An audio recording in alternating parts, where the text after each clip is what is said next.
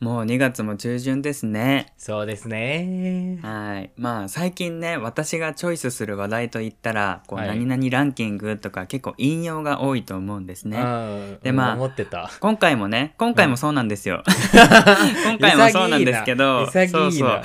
あの、これもね、まあ理由がありまして、はいやっぱりこう、リスナーの皆さんの中には、こう、日常の様子をね、知りたいってこうんううん言ってくださる方もいらっしゃるんですけど、うんどうしてもこう、日常じゃあ何があるかなって考えたら、こう、うん。愚痴みたいなこととか、ちょっとね、ネガティブな話題になりがちだなと思って、イライラしたこととか、ちょっと彼とうまくいかないこととかね。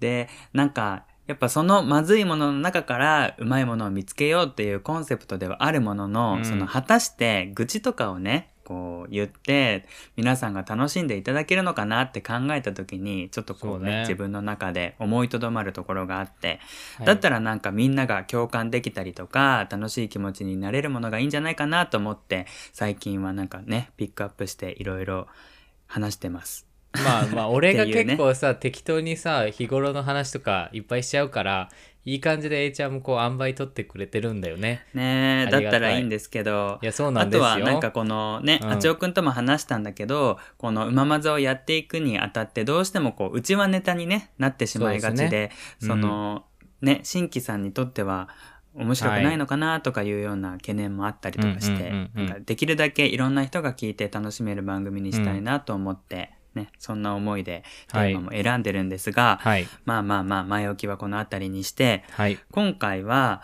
あのまあ食材のことについてねちょっと話そうと思うんだけど食材？そうそうそう食材ね。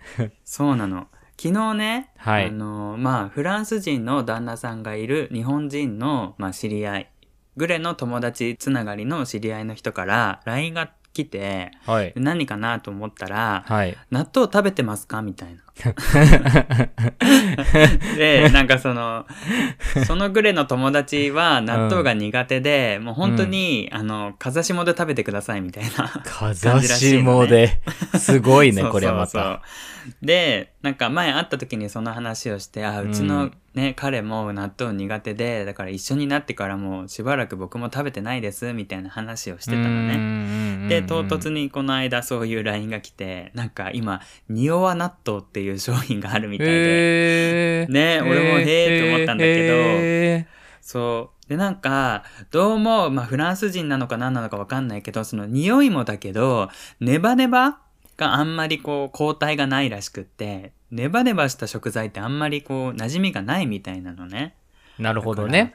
そうそう、あちらの方にしてみたらちょっとこう、グロテスクに見えるのかなって思って、うんうんうんまあまあなんかそういう話から、なんかその海外の方々が、驚く日本の食材っていうか、え、はいこれ食べるのみたいなのって結構あると思ったので、うんなんかそういったお話をね、できたらなと思って今日調べてきました。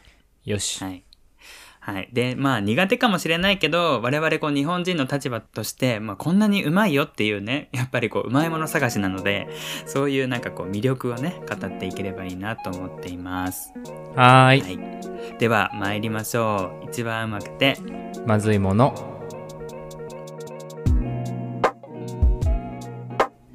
はい。皆様いかがお過ごしでしょうか？栄潮です。あちゅうです。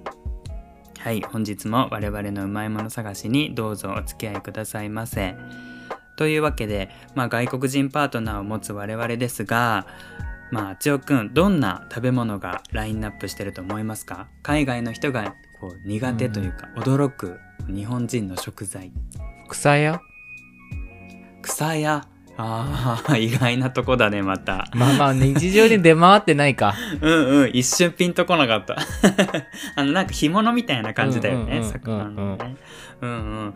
ちなみに、まあ、あの、あちおくの旦那さんのアレさんは、こう、ちょっとこれ信じられないみたいなの言ったりする？いや、それがないんですよ。結構全部食べられあそうなんだて、なんなら朝しょっぱいソーセージとか食べる日本人の気持ちがわかんないっていう、ちょっとよくわかんないベクトルで話してるけど、彼は。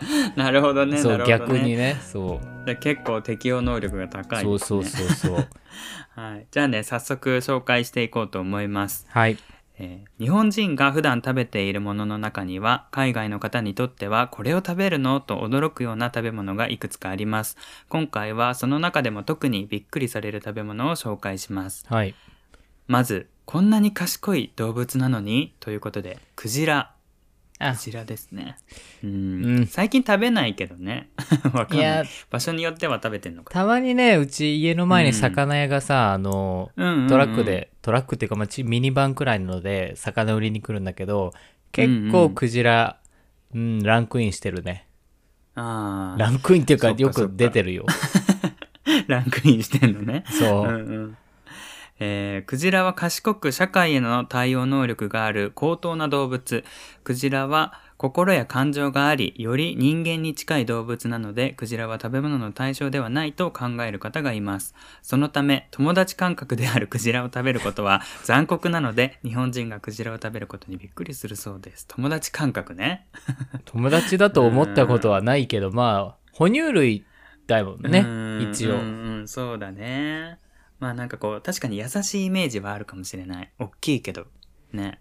うん意外なんだね。でも、まあ、どうよ、これは。なんかこれはさ、まあまあまあ。なんか何倫理上ダメってだけでさ、知らないで食わされたら食うだろっていう感じしない？あーそうかもしんんないね。ちょっとこう、肉っぽいもんね。うん。うんうんうん。美味しい。し。美味しいしとか言って。まあね、ほんといろんな考え方だったり、宗教上の問題だってあるから、うんまああんまりこうね、深く掘り下げていくと難しい話になっちゃうんで、うんうんうんうんまああの、テンポよくいきたいと思います。ははいい。では次。悪魔の魚を食べるなんて。タコ。あータコね。うん。まあ、海外ではタコってデビルフィッシュって呼ばれて嫌われているみたいなんだけど、まあ、海外って言ってもね、いろんな場所があるとは思うんだけど、うんなんかこう、聖書の中で悪魔として書かれてるんだって、タコって。だから主に中東地域の人々は、まあ、宗教上の理由でタコを食べないっていうのもあるみたいです。うん、まああのイタリアはタコイカ食べるんですよちゃんと料理としてあって、うんうんなんか個人的にこれすごい偏見だけどタコが食べられないって言ってる国の人って基本的にあんまり美味しい料理が自国に存在してない人は結構そういうことを言うんだなっていう ちょっとマウントじゃないけどなんか何 食材を豊富に使ってない系の国の人たちって結構そういうこと言うのよ。っていうイメージがある。発言にトゲがあるけど、なんかこう、あれだよね。いろんな食文化に触れてるかどうかっていうようなまあ。そこはでかいんじゃないかなと思いますけど、まあまあ宗教上の理由っていうのも仕方ないことですけど、うん。まあそのなんかね、モーセ五章モーセのやつにあーありは、ますねこう食べ物の掟が書かれてて、なんか、水中に住む生き物のうち、食べていいのは、ヒレと鱗があるもので、それ以外は食べてはいけないって、なんかそういう掟があるみたいで。ね、だから、イカとかカニとかエビとか貝類も、うんまあ、ヒレとか鱗がないから、食べないらしいです。カニとかうまいじゃんね面白いね。ね美味しいけどね。まあ確かにこう、ね、全部食材ってそうだけど生き物って考えると結構ね、残酷だったりするよね。うんはい。じゃあ三つ目。脳みそ？え？嘘でしょ？わかる？脳みそ脳みそ？羊の顔？し白子です。白子。ああ白子ねあーはいはいはい 羊の顔っていうのも結構すごいけど。ねえー白子を食べることに驚愕する理由は白子の外見が脳みそに似ていて清掃であるということです。白子が清掃と聞いた途端に食欲がなくなってしまう方もいるくらい清掃を食べることに抵抗があるようです。そのため白子は海外の方にとって和食の食材の中でもとりわけ気味が悪い食材の一つでなんだか得体の知れないエイリアンのような存在として知られているそうです。うんということで、うん、清掃ね。そっかそっか。なんか改めて聞くと、インパクトがね、大きいけど。まあ俺も嫌い味がなんかあの生ぬるってした感じが俺は苦手かうんうんなうんまあね、日本人でも苦手な方はね、いるとは思いますが。うん。では、お次ですが、何これ？ピンク色？たらこ。えー海外ではあまり魚のたま卵を食べる文化がない上に見た目や色が独特なので気味が悪く感じる方もいます。また日本人はたらこを生で食べることもあるのでさらに驚くそうです。しかし最近ではたらこや明太子を使ったパスタにハマる方も多く、徐々に受け入れ始めているそうです。まあ美味しいよねうん、ね、俺も大好き、明太子パスタとかね。からし明太とかうまいよねうん。うちもね、あの、まあ、フランス人の彼があんまり魚介類って好きじゃないんだよね。で、うんなんでかって聞いたら、食べられないわけではないんだけど、やっぱりこう、馴染みがなかったみたいで、昔からそういう料理がなかったみたいで。うん、だからなんか抵抗はあるみたいね。えフランスのさ南の方のマルセイユとかでは魚料理っていうのはあんまりうううニースとかね。食べないの？あるのはあると思うよ。だからそのまあね、家庭の問題なのか何なのかわかんないけど、親が嫌いだったから作ってなかったとかね、そういうことなのかもしれないけど。育ってきた場所とかにもよるよねうんうんうん、そうそう。だから割と日本ってさ、もんじゃ焼きにしてもたこ焼きにしてもさ、こう明太マヨみたいなの結構あるじゃん。美味しいよねそうそう、ね明太チーズとか。うんで、あの、うちの彼はチーズが大好きだから、チーズ味頼みたいんだけど、必ずトッピングで明太子がね、加わってたりとかするから、あーあまたか、みたいなね。抜きでうんみたいなね。そうそうそう、嘆いてたりするんだけど。うん。なのでなんかこのエピソードは身近に感じますね。うんうん。割となんか魚介類が多いね。まあさ魚介類って結構分けるよね好き嫌い。日本人でもさ、うん。魚嫌いな人って結構いるじゃんやっぱり、うん。青ぐうん青魚とかのあの匂いが嫌とかさ。ね味が嫌とかっていう人もいるし、ね。ね。え。それではお次は、毒の魚を食べるだと？あ毒のフグね魚。あ、そうです。フグです。ね。猛毒を持つことで知られているフグは、フグ専用の調理免許を持っている人でないと調理ができない魚ですって。まあね、そうだよね。あんまり食べないのかな？フグ大好きというかもう子供の時はもう毎年フグを食べに家族でこう出かけてたくらい、だからまあ最近は高いしね行ってないかな、うんでも好きだった、美味しいそっか。でも、なんか改めて思うけど、こういう毒があるものって、一番最初に食べた人とかってすごいよね。なぜ食べようと思ったか気になるよねうん、そうそうそう。キノコとかもそうだけどさ。ねねうん。では次ですが、今度はね、魚介類ではありませんよ。えー見た目が怖いよということで、牛タン。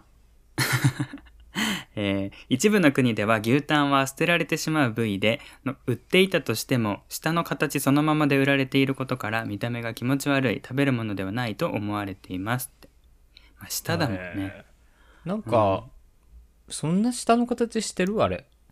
あーまあ結構そのなんだろう原型のまま売ってるやつとかあるよね。大きいやつとかはまあまあまあ美味しいか美味しくないかで言われるとさなんかタレが美味しかったら美味しいかなって感じしない？なんか肉自体ってそこまで俺あんまり味わったことないけど。なんかレモンで、レモン汁で食べるイメージがあるけど。うんうんうん。ね。それでは次。えーこれなんかざっくり、生で食べて大丈夫？って生ものって書いてるんだけど、まあ生ものの中にもいくつかあって、特に卵かけご飯、鶏刺し、馬刺しっていうことで。うん。生卵とかなんだろうね。こどう？れはあのね、ううん。うん。一個要因があるのは日本の卵って結構綺麗にさ売られてるじゃん。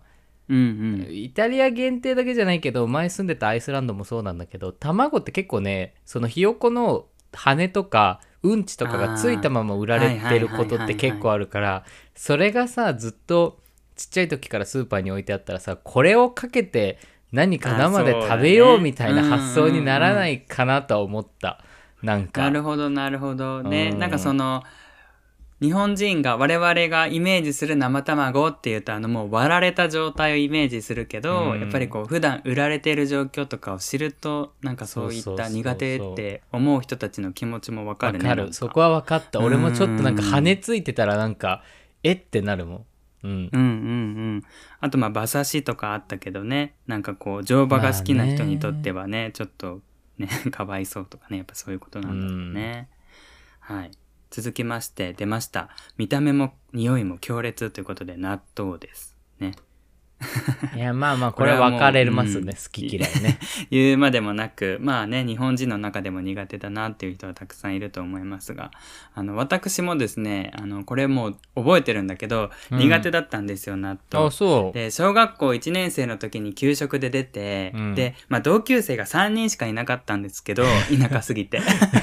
でね、で、まあ先生合わせて4人じゃないですか、はい。教室の中で。で、私を除く3人がみんな美味しい美味しいってて食べてて、もうその中で1人だけ食べないっていうことが、なんかもうちょっと恥ずかしいっていうかできなくて。拷問だねそう。で、その時になんか頑張って食べたら、あ、意外といけるじゃん。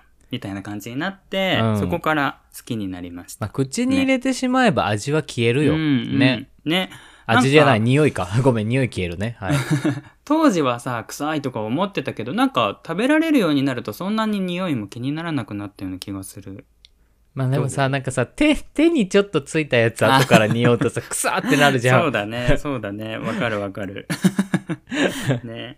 はい。で、続きましてこれ意外なんですが、独特の香りとえぐみということで、ごぼうです。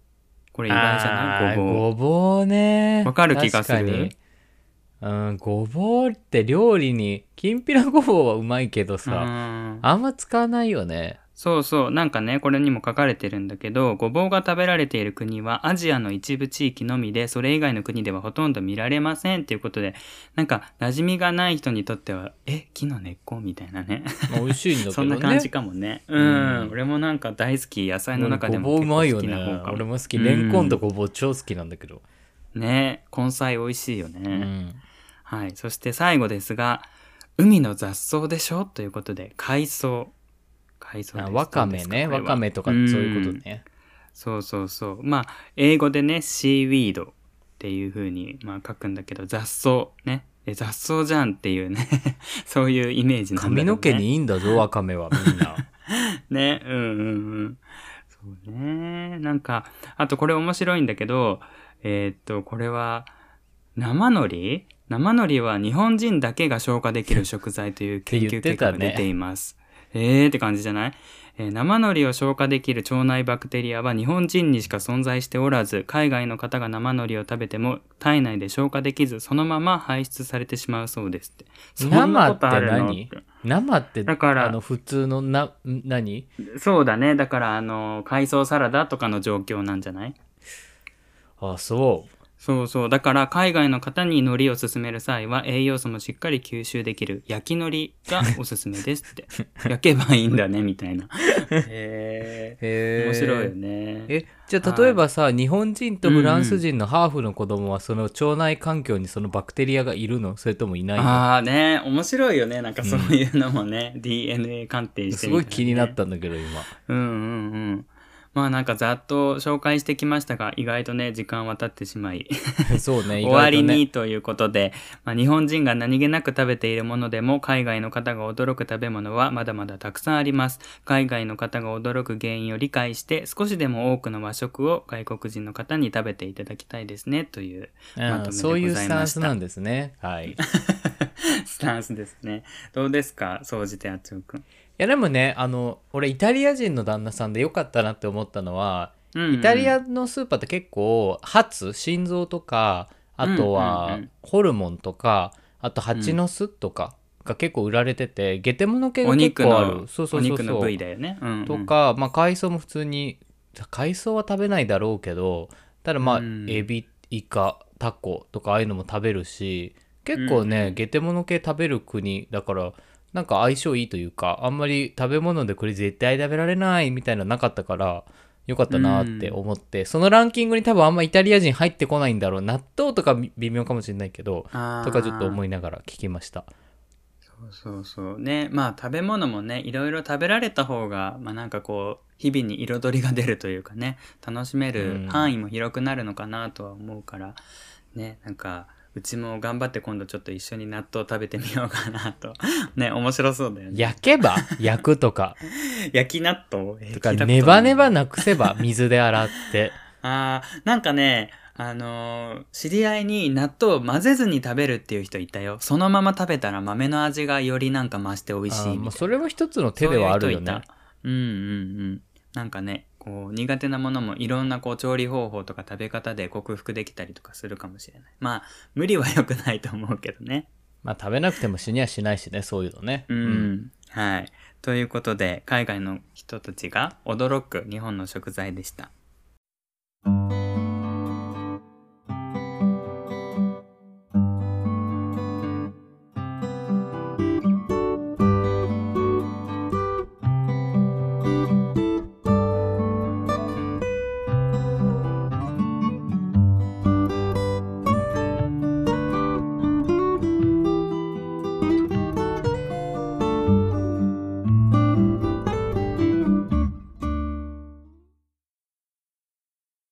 ここからはうまいもんジャーニーのコーナーです。世界中にあるうまいあれこれを我々の独断でご紹介いたします。はーい。今回私なんですが今回のうまいものは海外生活です、うん。海外生活。はい、ね。であの一応3つほどタイトルをつけましてタイトルなんてつけたことないんですけど、まず1は「人生にスパイスを」そして第2があいいですね。うん。第2が「ゼロから始める海外生活」で、うん。第3が「エイリアン VS エイリアン」ということで、まあ、この3本立てで どうかなと思いましたという。はい、いいですね。こうちょっとサザエさんみたいなね。三本立ててね。はいはいはい。じゃあまず人生にスパイスをから。えということでもうやっぱり海外生活のうまいもん、そして私がやめここれをやめたいと思わないのは、うんうん。やっぱねもう海外に住んでるだけで全てがスパイスに変わるというかもう全て刺激になるっていうのは、あの人生を彩る上でもめちゃめちゃ重要なことだと思っておりますっていう話なんだけど、そうだうん。ね。刺激多そうだもんね。そう。個人的に今までいくつかのこう刺激をこう刺激というかめちゃめちゃスパイス強めのイベントとか結構あってうんうん。例えばまあ、えー何年前かな？7年か8年前に住んでたアイスランドでは、うん。あのレンタカーを借りて、まあ、アイスランドって、あのイギリスの上の方にあるすごいちっこい島で人口はいはい35万人くらいしかいないんだけど、まあほぼ主要な都市っていうのが、えっと、西側に、まあ、点在してて、東側っていうのは本当フィヨルドとか、まあ、あの荒野が広がってて木さえない、うんうんうん。本当にもうあれあれくるあれ狂ってもないけどもう本当に山岳地帯みたいな形になってるんだけどまあ冬のシーズンになるとちょうどそのいろんな滝がね凍ったり大きな滝が見れるっていうので、こうアイスランド一周しましょうっていうツアーが観光されて、うんみんなレンタカーを借りて、まあ、ぐるーっと一周するんだけど。そのぐるーっと一周をしてる時に、うん。あの、まあ、友達と友達4人くらいとしてたんだけど途中で借りたあの車が雪の道を走ってるからもうおあまりにも深い雪でもう車がスタックしちゃって動かなくなったんだよね。うんうんでその時期ってちょうどお休みシーズンで電話かけても緊急連絡先のコールセンターとかも全然連絡かかんなくて、うん。もう全く車動かない。しかももう誰も読めないっていうのであどうしようどうしようみたいな、俺らここで死ぬのかなってくらいのもう超命の危機を感じるくらい、そう、うんなっててでもう一つ焦ったのがこういう緊急連絡先に連絡して助けてもらうと、ねお金がめっちゃかかんの。1回来てもらうのに十数万とか20万とかかかるんだよね、だからもううわどうしようみたいな。死にたくないけどうん。金払いたくねえみたいな それもあれですよ。スパイス通り越してなんか主食みたいな。ねなんか。いやまあ10万それで、うんうん。みんなもう嫌だからって言ってどうにかタイヤが回ればいいっていうことでみんな持ってる上着とか、まあこはい。はいう着替えとか全部とりあえずこう出して車の下にま布を挟んで、はいまあはいかませてね。タイヤの滑りをね、うん。よくしたんだけどそれも全然うまくいかなくて。でうわもうどうする？死ぬじゃん俺らってなってた時にちょうど俺らがそこの道を通るさなんか12時間前にすれ違った車がいて、うんうん。その車の人があれあっちって多分通れないぞって思ったんだってその時、はいはいはい。でちょっと心配になって後から戻ってついてきてくれてたの。あー優しい、うん、そうでやばいやばいと思ってて23時間後にその人がちょうど向こうから来てあうん。やっぱり挟まってるってなって、その人がちょうど車に持ってたあのなんかロープをうん車のフロント部分とその人の後ろくっつけてもらってこう引き上げてもらって助かったっていう事件があったんだけど、なんて優しいね。そう。アンパンマンのような。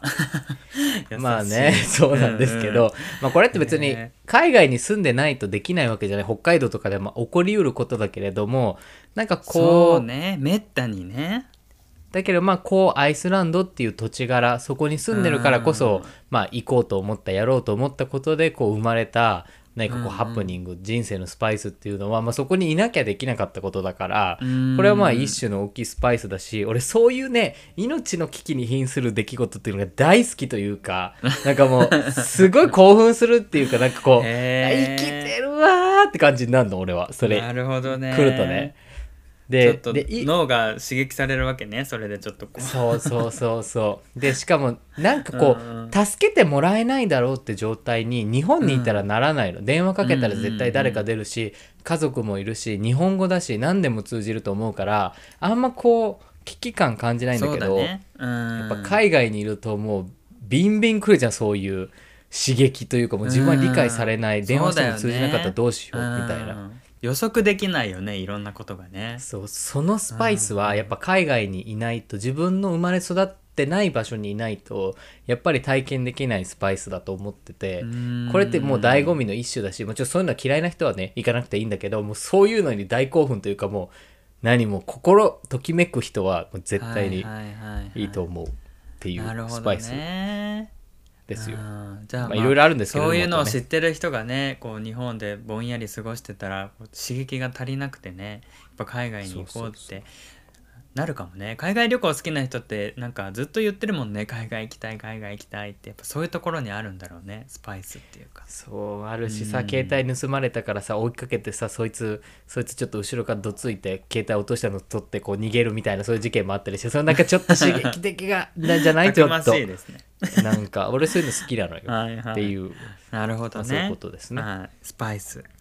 はい、うん。でまあ2つゼロから始める海外生活ということで、うんうん。あのまあ海外に生活した人なら誰でもわかるとは思うんですがもう完全に赤ちゃん状態で行くと思うの。例えばその国のルールとか例えば納税の仕方とか、まあ、うん役所がどこか市役所でどういう手続きしなきゃいけないかってある程度情報は出回ってるけれど住み始めたら完全に赤ちゃん状態。知らないから全部聞く。知らないから全部やらないと理解できないっていう状態を大人になってもう一回赤ちゃんに戻るみたいな。原点回帰ではないけど赤ちゃん回帰的な現象って自分の国じゃないところに行かないと起きないことだと思ううしん。それってもうねまあ俺好きじゃんそういうの。もう何も分かんないって。そういうのにはもいいね、うん、新しい自分に生まれ変わるみたいなねそうそういうのを感じられるのって手っ取り早く言うと、うん。まあ、し自分のことを知らないとか自分が全く知らないところに行くことでその一から自分をまた再構築したり、うん。でその中で自分ができないことだったり自分が苦手なこととかっていうのにまた気づけるっていうのもこれもなかなか面白いことだなとは思ってて。それってなんか海外生活だけじゃない場合でもそういうの経験はできるかもしれないけれどもう全くまっさらな状態で新しいものを始めたいって思ったらそれが一番手っ取り早いし楽しいかなっていうのは個人的に思ってる。うんうんそうねなんか俺なんかはその分からないがゆえにやっぱり不安だったり怖かったりそあのーできないところに行くのって嫌だっていう思いが先行しちゃうけどでもなんだろうこの今の日々にもう本当にうんざりしてもう逃げ出したいってなったらもう思い切ってその海外とか行っちゃってね新しい自分になってこうゼロからスタートするっていう意味ではすごくなんかこうワクワクしていいかなってなんか話聞いて思った。ワクワクするよ。あの、ね、なんだろうな。うーん、まあでもこれ個人差だよね。そういう、なんだろう、わかんない状態が嫌な人も、まあ、うんいるじゃん、絶対中には。だから、それもね、なんとも言えないんだけど、一回味わうと、なんか自分が新しく生まれ変わるわけじゃないけど、日本の自分と違う自分みたいな自分の、うん二人の自分みたいな関係性ってすごく、俺の中では、なんか心地いいっていうか、なんかこう役を演じてるわけではないけどなんかそういう感じ、うんうんうんひとたび日本を出れば違う自分にこう、うんうんうん。キャラチェンみたいな。そういうのは結構俺は好きで、なんかうん、いいななんと思う。か高校デビューみたいな感じで。海外デビューみたいな感じか。そううん。そんな感じ。でもそうかもね。うん。海外で羽伸ばしてる人とかもたくさんいるだろうしね。ううん。まあそれはいいなと思ったとこで、じゃはいあ最後ですが、エイリアン VS エイリアンということで、なんか興味深い。あのーまあ、海外に住んでると、うん。まあ日本人である俺からしてもその現地の人はよくわからないエイリアンだし、彼らからしても俺のことって何なのっていうエイリアンで なんかエイリアン同士の生活がやっぱこう展開さ物れるっていう。の例えでねエイリアンっていうのはね。なんかそれは俺はすごく好きというか、うんうん。なんか日本に住んでるとやっぱあうんの呼吸ではないけれどなんかみんなこう同じ文化背景を持ってて言語も同じだしなんとなく空気感を察することもできるけど、うん。なんかこうエイリアン同士だといちいち「なんで今これやったの？なんで今こういう感じなの？何それは? 」っていう全てにおいはてはははい「何ですか?」っていうその「うんなんでなんでなんで」がすごい続くのがうん俺の中ではすごい好き。なんか俺なんでなんでって聞くの大好きだから相手からなんでなんでって聞かれるのも大好きなの。だから俺もなんでなんでって聞か聞きたくなるしみたいなっていうそのエイリアン同士で設立成立するそういうなんでなんで論争がもう俺はすごい好き。そうね。なんかそれ分かるような気がする。なんかこう日本人同士だとやっぱりこうちょっと分かる部分が多いからうん言葉にしても、だからこう伝わりすぎちゃって、なんかそれで関係がこじれてしまうこともあるなって。なんかそのうんね。そうね。言語第一言語が違う人と付き合ってみるとなんかそういうの実感する俺も。なんか分からないからこそ流せたりとか、曖昧にしたりとか許せる部分もあったりするからうんなんかそれは分かる気がするすごく。で俺が一番好きなのはなんでって聞いても怒られないの、だってあなたはじこの国に住んでないからわからないでしょってなって何回なんでって聞いてもちゃんと言ってくれんの。なんかそれってすごい良くて。日本にいた時はなんでって聞いたらこんなん当然でしょ。わかるでしょ日本人ならみたいになってたのが。なんでなんで聞きまくっても許されるっていうのはなんでなんで成人の俺からしたらもうすっごい心地いい。っていう。まあ なるほどね。まあそのアレさんの心が広いっていうのもねもちろんあるのかもしれないけど。うん。そっかそっか。なんか面白いね。海外生活してみたいなってちょっと思えてくる。えもうねもうぜひあのぜひ。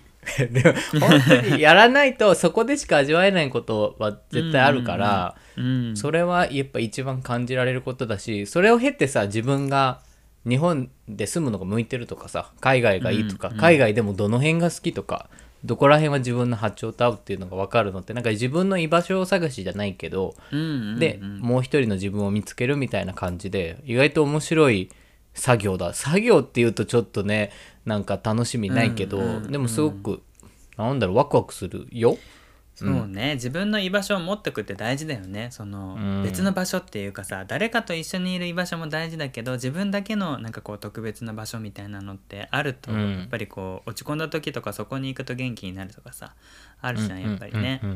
で海外って言ってもあっちょくも言ったようにいろんな海外があるからそこを自分でねいろんなとこ行ってみてなんかこう味わうのもいいだろうしねなんかこう今海外行こうかなとか留学行こうかなどうしようかなって悩まれている方はなんかね背中を押されたんじゃないかなともう2思いました週間でも1週間でもいいから行ってみたら楽しいと思う。近くの韓国でもいいしねなんなら。どこでもいいけど、ね。行ってみることがやっぱ一番大事。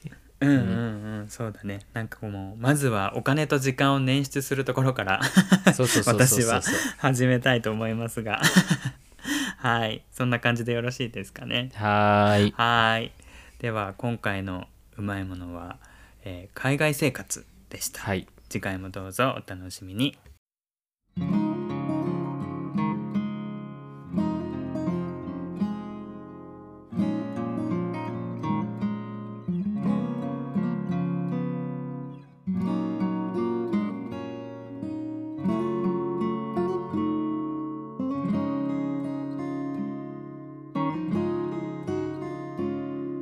ここまでお付き合いいただきありがとうございました。